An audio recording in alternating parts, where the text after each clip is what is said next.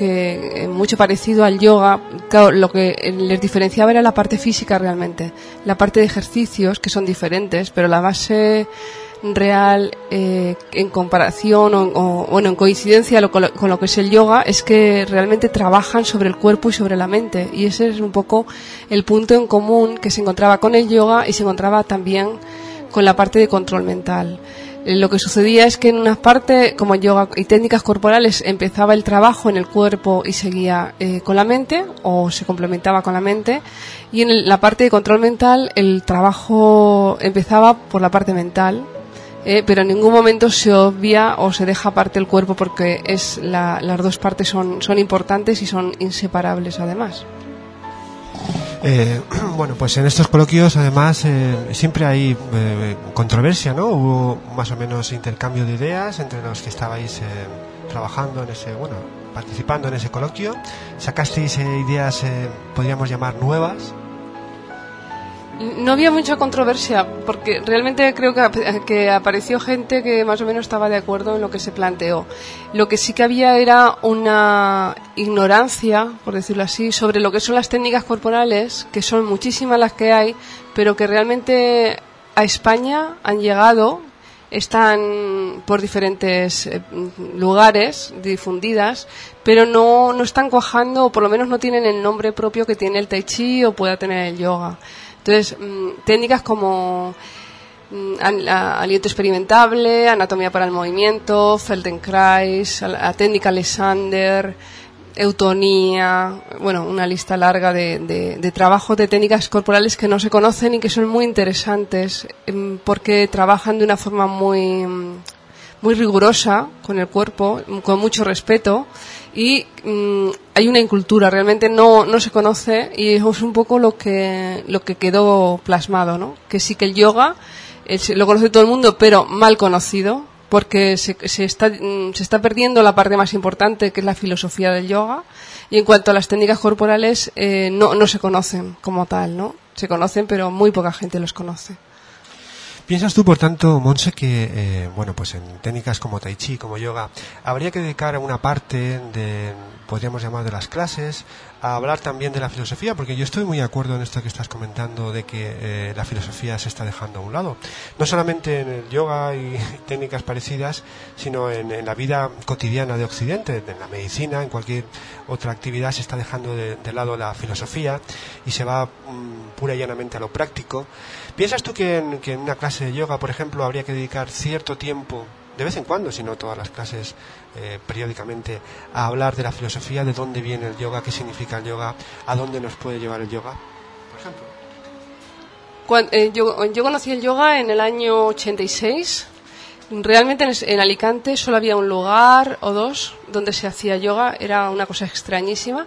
Y a mí me gustó precisamente el yoga por, la, por la filosofía. O sea, los asanas no eran muchos los que se hacían, se, hacía, se trabajaba todas las, realmente se trabajaba todas las semanas mm, prácticamente lo mismo, o sea, no había mucha variedad pero sí que había variedad en cuanto a lo, que es el contenido. Y realmente a mí el yoga me quedó me quedó grabado por esa parte que, que, aprendí que vi que tiene que ver con la vida diaria que no está separado y que además te enseña a vivir de otra manera. Y eso sí que es importante.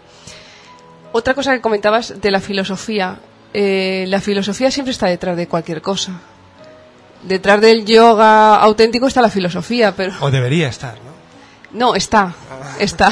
Está la filosofía del capitalismo, la, filosofía del marketing, la filosofía de, como dices tú, de, ser prácticos, la filosofía. Es decir, siempre hay una filosofía, siempre hay una forma, eh, una, algo detrás que hace que funcionemos de esta manera, ¿no? Realmente es, está en la mente, como muchas veces hemos dicho, lo que luego se plasma en la forma de hacer.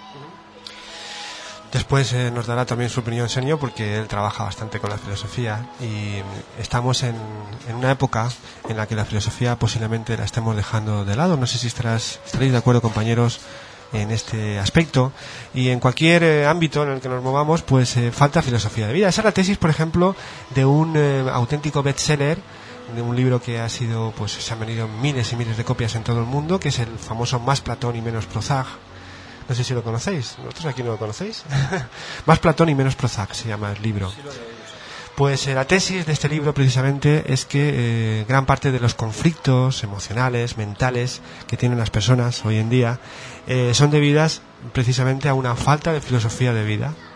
Y por eso habla de que si tuviéramos más Platón, leyéramos más a Platón, nos haría falta mucho menos Prozac, que es uno de los medicamentos estrellas más vendidos a nivel mundial. Sabéis que se venden toneladas y toneladas de Prozac, el antidepresivo más conocido, que por cierto, estas últimas semanas salió la noticia de que ya va a ser también eh, permitido su uso para niños. ¿eh? Niños con depresiones o pseudodepresiones van a poder utilizar, van a ser ya, eh, bueno, van a, a, utilizar, como decíamos, el Prozac porque se ha demostrado en estudios hechos sobre niños que no parece que tenga demasiados efectos secundarios y por tanto el número de muertes, el número que ha habido con estos ensayos no ha sido demasiado importante y se va a permitir el uso infantil, pediátrico del Prozac.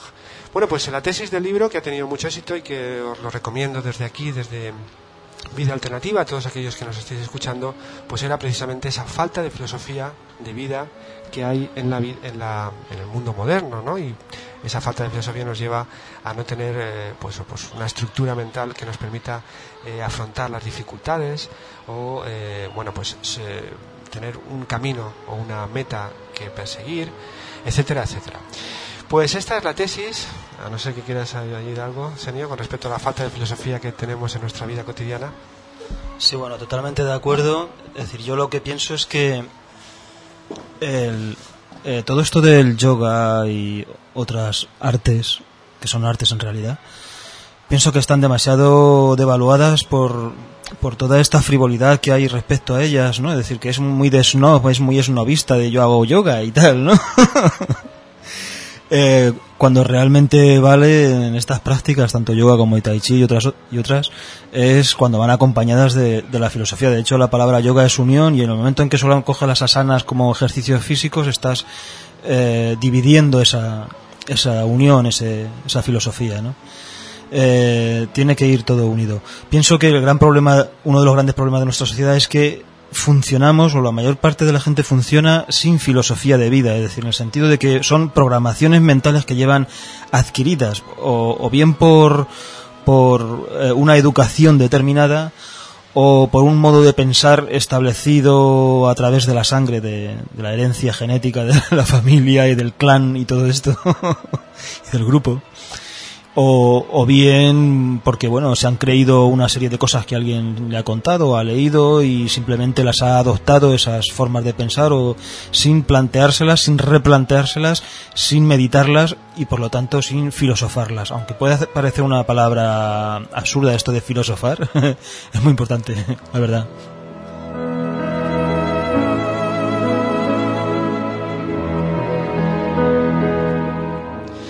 Como siempre, amigos, podéis participar con nosotros en este coloquio eh, llamando al 965 22 80 40 y, eh, bueno, pues en esta noche de verano eh, darnos vuestra opinión, colaborar en el pensamiento que intentamos exponer aquí en Vida Alternativa.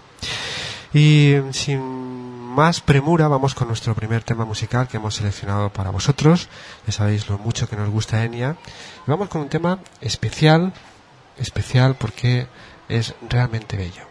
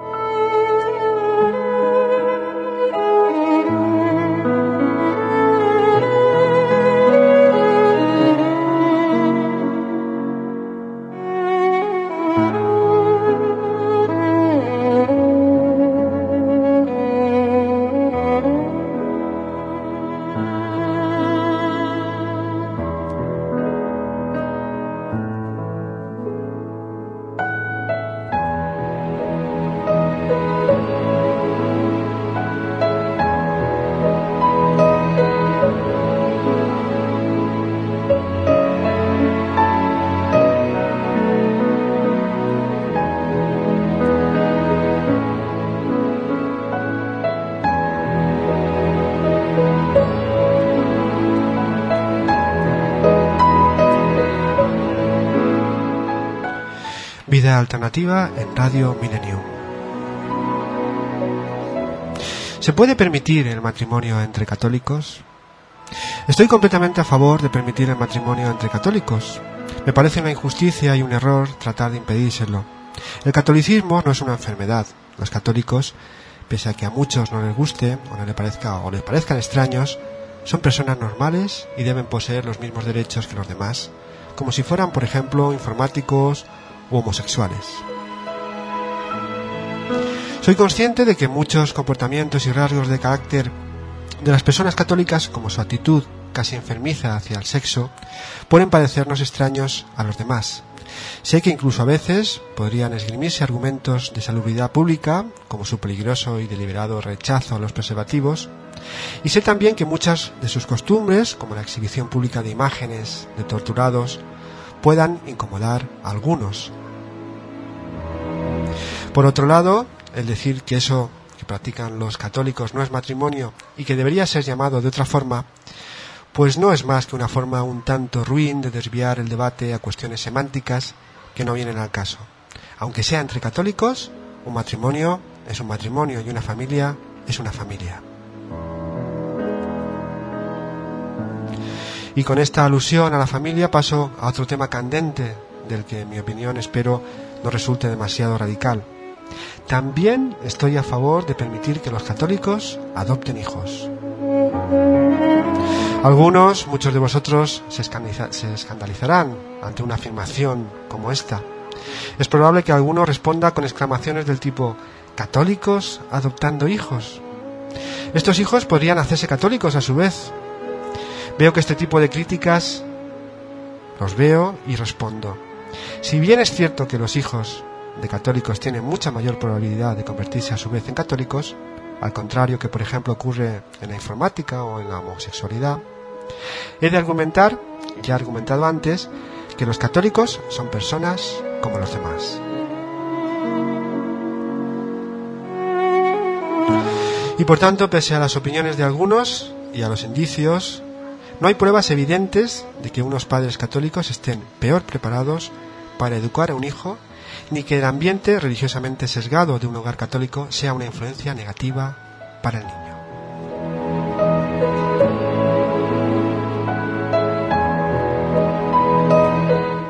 Esta es una carta, amigos, que nos ha llegado a nuestra redacción de Vida Alternativa y que hemos creído interesante leeros, leerosla, porque es una, no sé, una expresión bastante sarcástica de una opinión interesante de lo que está ocurriendo, lo que ha ocurrido estos días en el patrimonio, en la vida de este país y que ha dado con la aprobación definitiva de ese, de ese matrimonio legal entre personas del mismo sexo.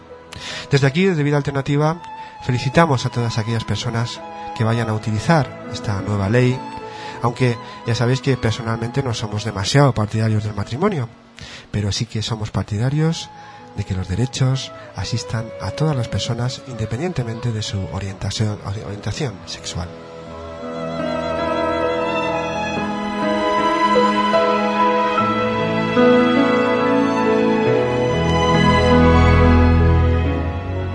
Ya hemos discutido aquí muchas veces en Vida Alternativa eh, y hemos dado nuestra opinión de por qué la Iglesia Católica se opone tan radicalmente a, la- a las uniones entre personas del mismo sexo. Y eh, mi opinión personal siempre ha sido la de que va a suponer una pérdida de poder para la Iglesia Católica, puesto que multitud de personas que se declaran eh, abiertamente católicos o se han declarado católicos, pues van a tener que dejar de serlo porque van a pasar por, por el ayuntamiento, por el juzgado, para contraer eh, matrimonio con personas de su mismo sexo y por tanto esa es una declaración pública de que no están a favor de la Iglesia Católica. Además, ya sabemos, ya, se- han anunciado diferentes eh, sacerdotes que van a hacer uso de esta nueva ley y van a contraer también matrimonio con sus parejas de muchos años. Esto va a suponer, como decíamos, como supuso en su época el divorcio, pues una exposición, una apertura de puertas en cuanto a la demostración, una vez más, de que la Iglesia Cat- Católica, afortunadamente, creemos, está perdiendo el poder que tanto ha tenido durante cientos y cientos de años.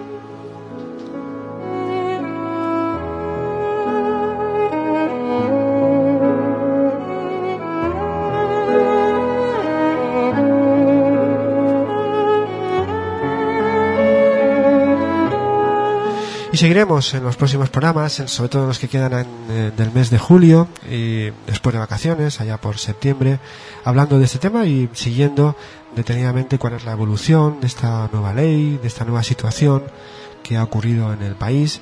También estamos muy, muy felices de esas negociaciones que está establec- estableciendo ya el gobierno de la nación con pues con Batasuna, con Porque estamos muy convencidos de que este es el camino para la paz. Como decía Gandhi, si no me equivoco, no existen caminos para la paz, sino que es la paz el camino.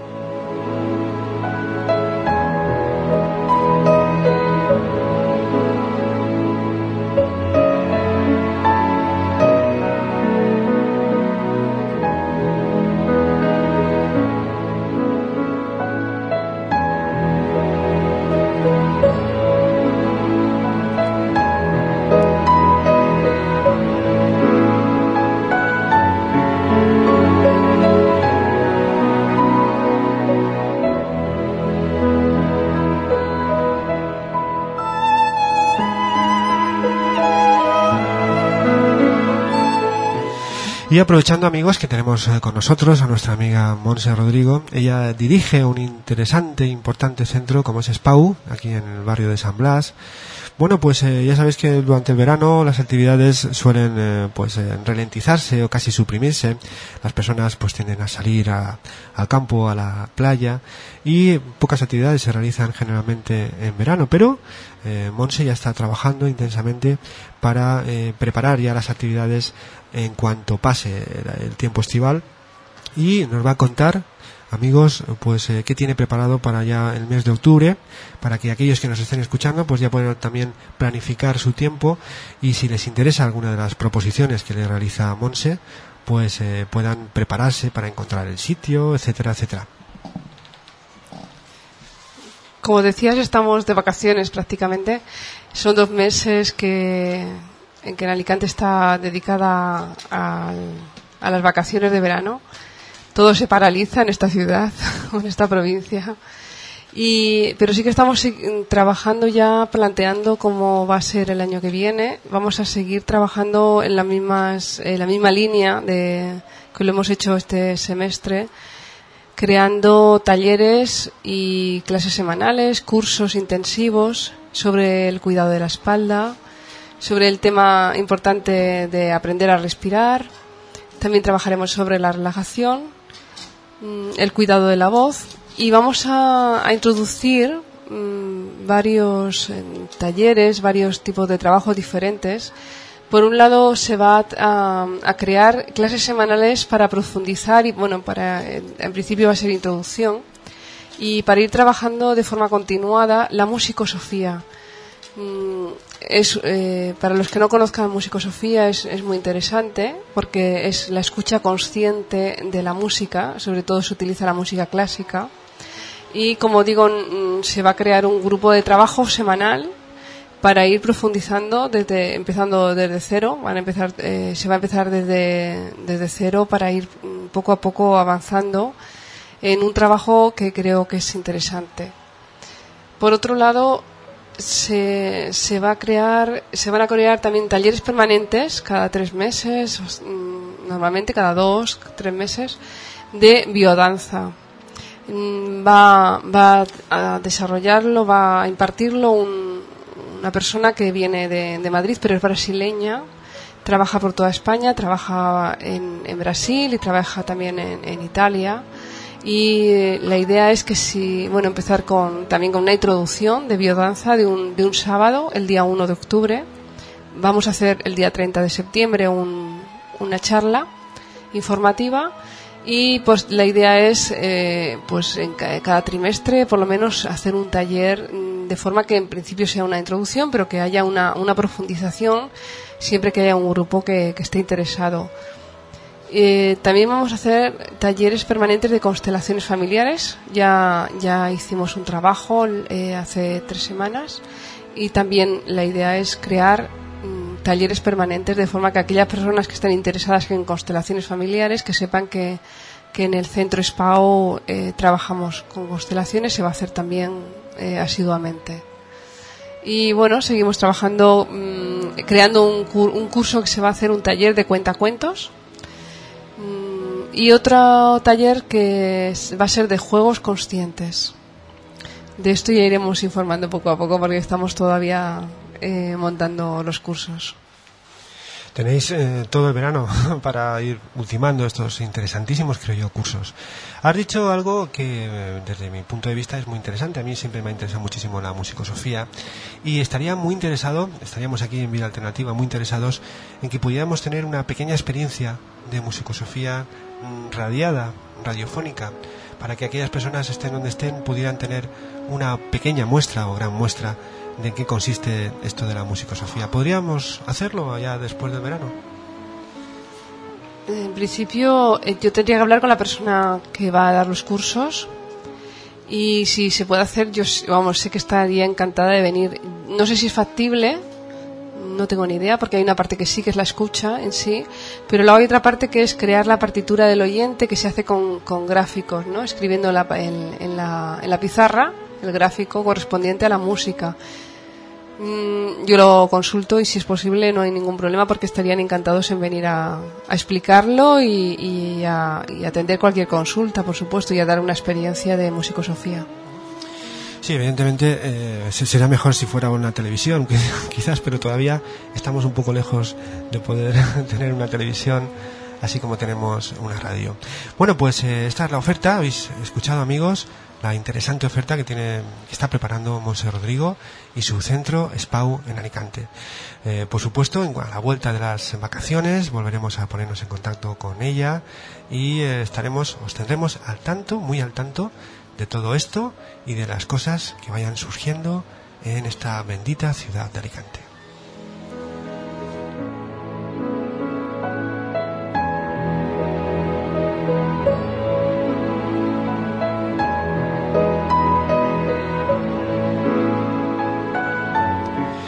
Y ahora, si os parece, vamos con The Course. Vamos a escuchar un tema eh, con unas raíces celtas impresionantes. Aquí también nos gusta mucho lo celta y espero que os guste a vosotros también.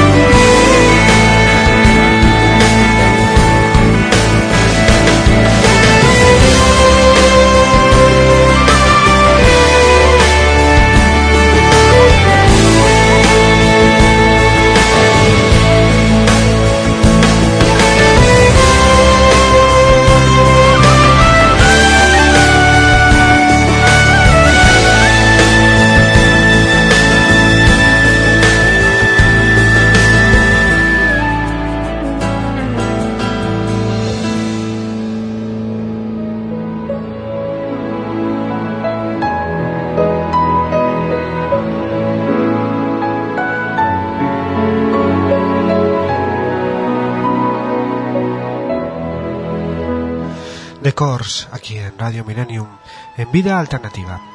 También sabéis, eh, quienes nos seguís, que aquí pues nos gusta muchísimo también el cine Y bueno, pues intentamos dar alguna especie de crónica cuando haya alguna película interesante, una, una crónica un tanto diferente de la que podéis encontrar en los diferentes medios de comunicación. Estos días se ha estrenado La Guerra de los Mundos, una visión un tanto diferente y una vez más eh, una visión de Spielberg de lo que podría ser eh, una, un encuentro entre extraterrestres y terrestres. Eh, si ya se pasa de la idea de extraterrestres buenos y que vienen a, salvarnos para pasar a extraterrestres que vienen pues eh, más que nada a aprovecharse de nosotros. ¿Qué te ha parecido esta versión, esta visión de Spielberg de, de esta relación, de este encuentro? No ya son encuentros en la tercera fase, sino que son encuentros un poco diferentes, ¿no? Sí, bueno, concretamente vienen a comernos, a devorarnos, ¿no? En el mal sentido de la palabra, ¿no? Eh, En el sentido literal de la palabra. En mucho sentido. Sí, bueno, eh, supongo que hay mucha gente que lo conoce, que sabe la historia de, de, este, de esta historia, valga la redundancia. Pero para quien no lo sepa, comentar que bueno, el guion es de H.G. Wells, que es de hace bastantes años, ¿no? de primer eh, cuarto de siglo pasado. Eh, un guion bastante bueno, existe la novela editada, es una novela buena. Eh, decir que con un guion de esta novela, eh, Orson Welles eh, levantó a, a medio Estados Unidos de sus casas, lo sacó de sus casas a las calles, huyendo, creyendo que era real, porque hizo un guion radiofónico, lo, lo radió a través de, de una emisora estatal, o sea, a nivel interestatal en los Estados Unidos, radió el guion, un guion muy bueno, una adaptación muy buena, y eh, la mitad de la población de los Estados Unidos se creyó el guion y salió huyendo despavorida, ¿no? Bueno, Spielberg. Spielberg es un mago, es un verdadero mago. La película en sí es una película prescindible, es decir, que si te la pierdes y no la ves, no te vas a perder nada. Eh, lo que realmente tiene la película es lo bien que está hecha. Una de las cosas que yo noté a los cinco minutos de empezar la película y durante toda la película es la tremenda expectación, porque la sala era muy grande, era una de las, una de las salas de estas de multicines, pero de las salas grandes que caben muchas personas. La tremenda expectación y total atención de todo el público. Allí no respiraba nadie, estaba completamente absorto y atento a la historia por lo bien narrada que está. La película no tiene grandes, o sea, tiene eh, grandes efectos especiales, pero no tiene una gran ambientación así tecnológica, futurista, en fin, unos unos decorados eh, eh, exagerados en cuanto, a, yo que sé, a tecnología o a, o- eh, parece que esté relatada incluso en, en la, en la década de los 80 o como mucho en los 90. Es decir, podría ocurrir en cualquier ciudad, en cualquier calle de cualquier eh, país, eh, en nuestro barrio. Es decir, es una ambientación muy, muy normal, ¿no? Muy, muy de, calle, de, lo que podemos vivir todos. Y sin embargo, la historia te atrapa y, realmente te, te mantiene durante, desde que empieza hasta el final, durante toda la película, te, te, mantiene completamente atento, ¿no? Y, por ejemplo, en una de las escenas, que es el único vehículo que funciona, eh, ver el comportamiento, o sea, hay notas como todo el mundo se plantea el comportamiento que tienen los personajes en, en la película, peleándose por ese vehículo y cómo cada uno se plantea qué haría en esa situación, ¿no? es decir, cómo nos comportamos ante situaciones de ese tipo, egoístas, en que todo el mundo quiere conseguir algo que, que es lo único, ¿no? En fin, la película está bastante bien, es, divert- es, es, es muy emocionante y, y plantea el término desde otro punto de vista, que es ese de que eh, qué pasaría si alguien que viniese del espacio exterior viniese no con eh, con plan de amistad, sino todo lo contrario, ¿no? En fin, eh, muy interesante, ¿no? Eh, eh, Spielberg un verdadero mago, la verdad. A nivel personal, Senio, ¿qué te quedas, eh, con, qué, eh, ¿con qué visión te quedas tú? Eh, ¿Con la de unos extraterrestres que vienen a, ayudarnos en nuestra propia evolución o a unos extraterrestres que vienen, como decías antes, a comernos en el mal sentido de la palabra? No me quedo con ninguna de las dos cosas. Es decir, a mí el planteamiento este de que los extraterrestres vienen a comer no me parece estúpido, ¿no? de hecho, el guion tiene un fallo. Es decir, eh, claro, al final de la película eh, se supone que nosotros somos los buenos, ¿no? y nos salvamos, ¿no? Eh, el por qué nos salvamos, claro, no voy a destripar el final, el, kit de la cuestión, pero el, el por qué nos, no- es decir, los extraterrestres pueden prever una serie de cosas con miles de años de antelación y no saben, no pueden prever ese final, que es absurdo. En definitiva, ¿no? Aunque parezca paradójico a mucha gente, ¿no? Eh, O, revelador, ¿no? Eh, está claro que vida tiene que haber y, y la cuestión de la vida que existe en el universo no se plantea en términos físicos de si yo me devoro a otros seres vivos o no. ¿Eh? Porque lo mismo que esos, esos marcianos o esos extraterrestres nos devoran a nosotros, nosotros nos estamos devorando a otros seres vivos que viven con nosotros en el mismo plan. Es decir, lo mismo que hacen los extraterrestres en la película, nosotros lo hacemos con los animales. ¿Entiendes? Es igual de, estúpido. Eh, pienso que la vida extraterrestre es bastante más evolucionada que la nuestra, por supuesto. Nosotros somos meros animales eh, caníbales en- prácticamente, ¿no? Es eh, interesante la visión que tienes porque ayer precisamente estaban eh, televisando una, una vez más la película Independence Day que el planteamiento es muy parecido, ¿no? Los extraterrestres que vienen a, destruirnos directamente. Y yo le comentaba a mi hijo, que tiene pues casi cinco años, él me preguntaba que por qué quieren destruirnos. Y yo le comentaba que en el fondo eh, se estaban comportando como nosotros nos comportamos, por ejemplo, contra, con una población de peces ¿no? en el mar. Vamos a por ellos, a pescarlos, a aniquilarlos, a sobrevivir nosotros a costa de, de perder especies y perder... En fin, el planteamiento sería prácticamente el mismo, ¿no? Bueno, si hay si hay vida en el espacio en el espacio exterior es una, una vida evolutiva y, y la evolución en el universo no va a través no se produce a través de la violencia o de la depredación, sino todo lo contrario. Hay que decir al hilo de lo que ocurra con el universo, de que estos días hemos asistido también a una noticia que habréis eh, visto en todos los medios de comunicación y ha sido la primera vez que hemos conseguido que un, artefacto fabricado por el ser humano ha sido capaz de impactar en un cometa. Los cometas tienen un significado profundo, importante y eh, en próximos programas intentaremos analizar cuál puede ser el segundo o tercer significado de este primer encuentro de un artefacto terrestre con un cometa que ya sabéis que para muchos pueden ser los responsables de que exista vida en este planeta.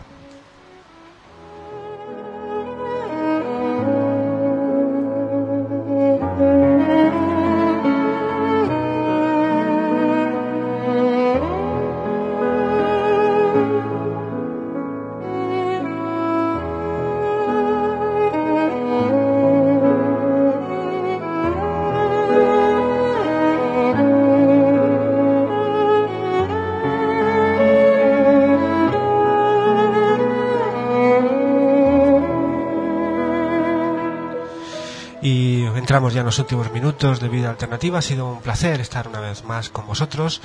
Y bueno, pues esperamos que paséis eh, estas horas del día que quedan, mm, pues eh, sin demasiado calor y disfrutando del tiempo, de la paz que podéis tener en vuestros hogares. Y vamos a despedirnos una vez más de nuestros amigos eh, Senio y Monse Rodrigo que han estado con nosotros cooperando una vez más en Vida Alternativa. Senio, hasta pronto. Bueno, adiós a todos y hasta otra. Monse, te esperamos aquí, pues yo no sé si ya este mes o en cuanto pase el verano, para que nos cuentes todo lo que estáis, bueno, ya nos has contado lo que estáis planeando, pero que bueno, nos cuentes cómo, cómo comienza y cómo se pueden acercar las personas a tu centro de Spawn. Feliz verano a todos y supongo que ya nos oiremos después de, pues en septiembre. Que lo paséis bien. Muchas gracias amigos y a vosotros que nos escucháis, que nos seguís todas las semanas, pues eh, una vez más, hasta pronto y os dejamos con nuestro buen amigo, musicalmente hablando, Rod, nuestro amigo Rod Stewart. Hasta pronto.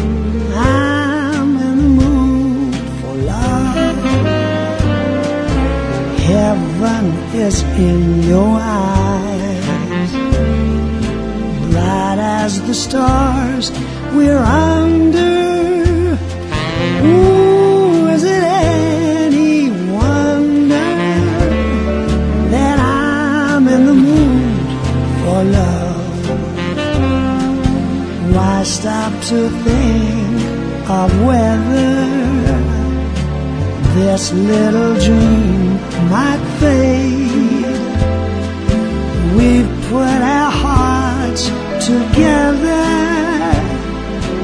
Now we are one. I'm not afraid. And if there's a cloud above, con tus defectos y virtudes me enamoré y a tu vida y tus costumbres empecé a querer en el amor y en la pareja.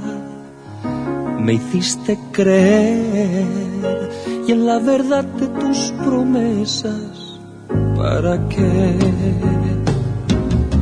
a tus detalles cariñosos me acostumbré y a las caricias de tus manos sobre mi piel como algo sobrehumano te imaginé y sobre un pedestal te puse para qué si tú te vas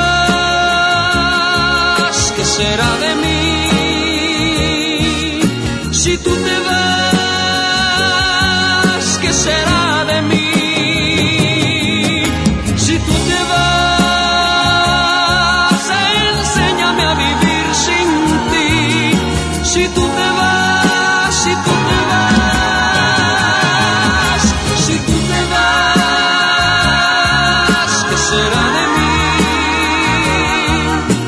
Si tú te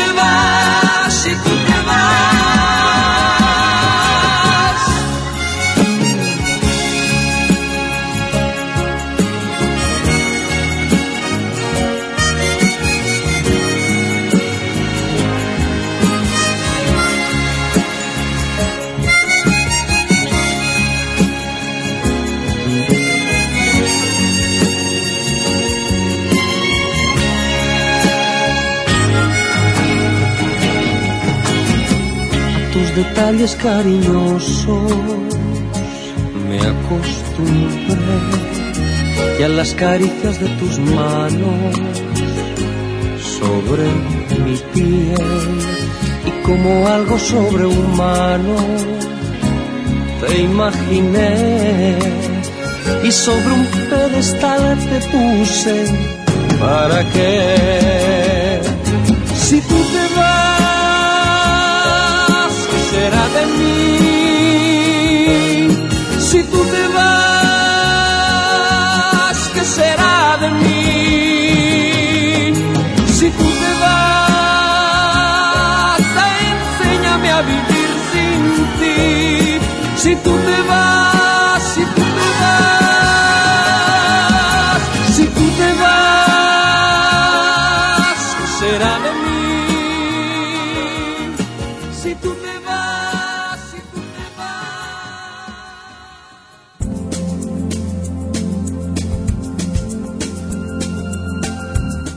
Todos los martes en Radio Millennium, Vida Alternativa.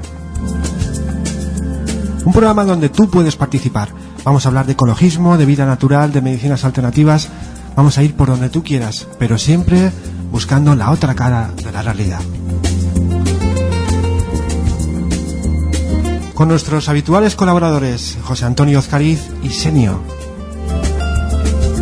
Vida Alternativa todos los martes Radio Millennium de Alicante. Podrás contactar con nosotros en el 98.1 de la FM.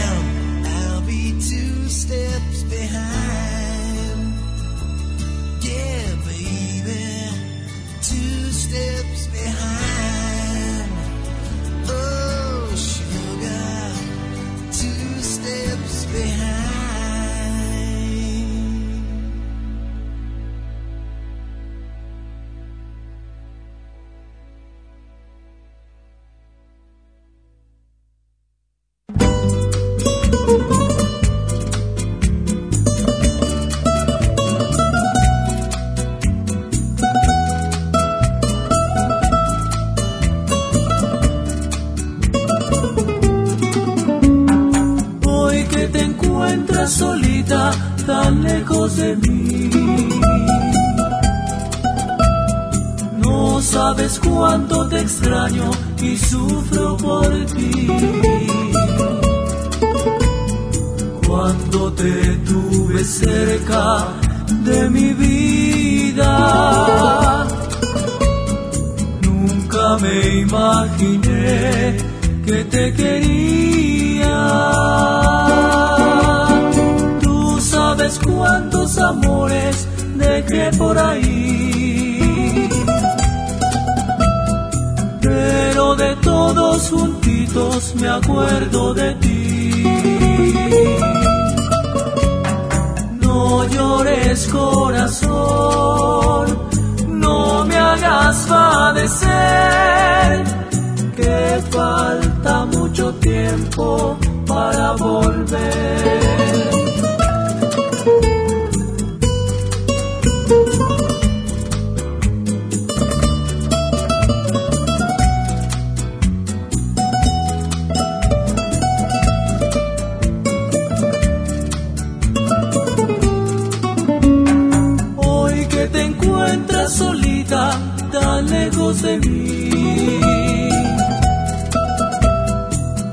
sabes cuánto te extraño y sufro por ti. Cuando te tuve cerca de mi vida, nunca me imaginé que te quería.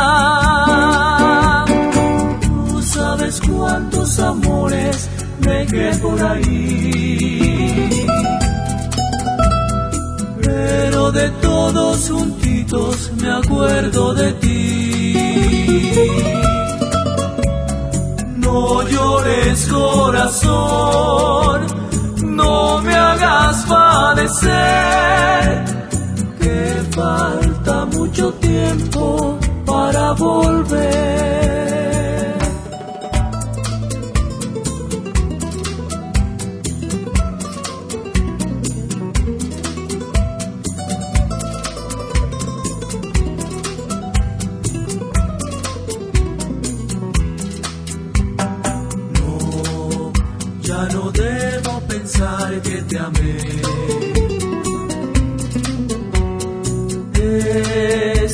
Preferible olvidar que sufrí.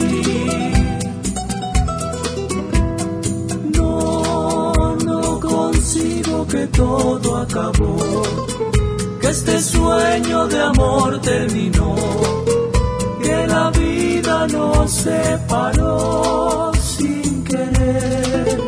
Caminemos, tal vez nos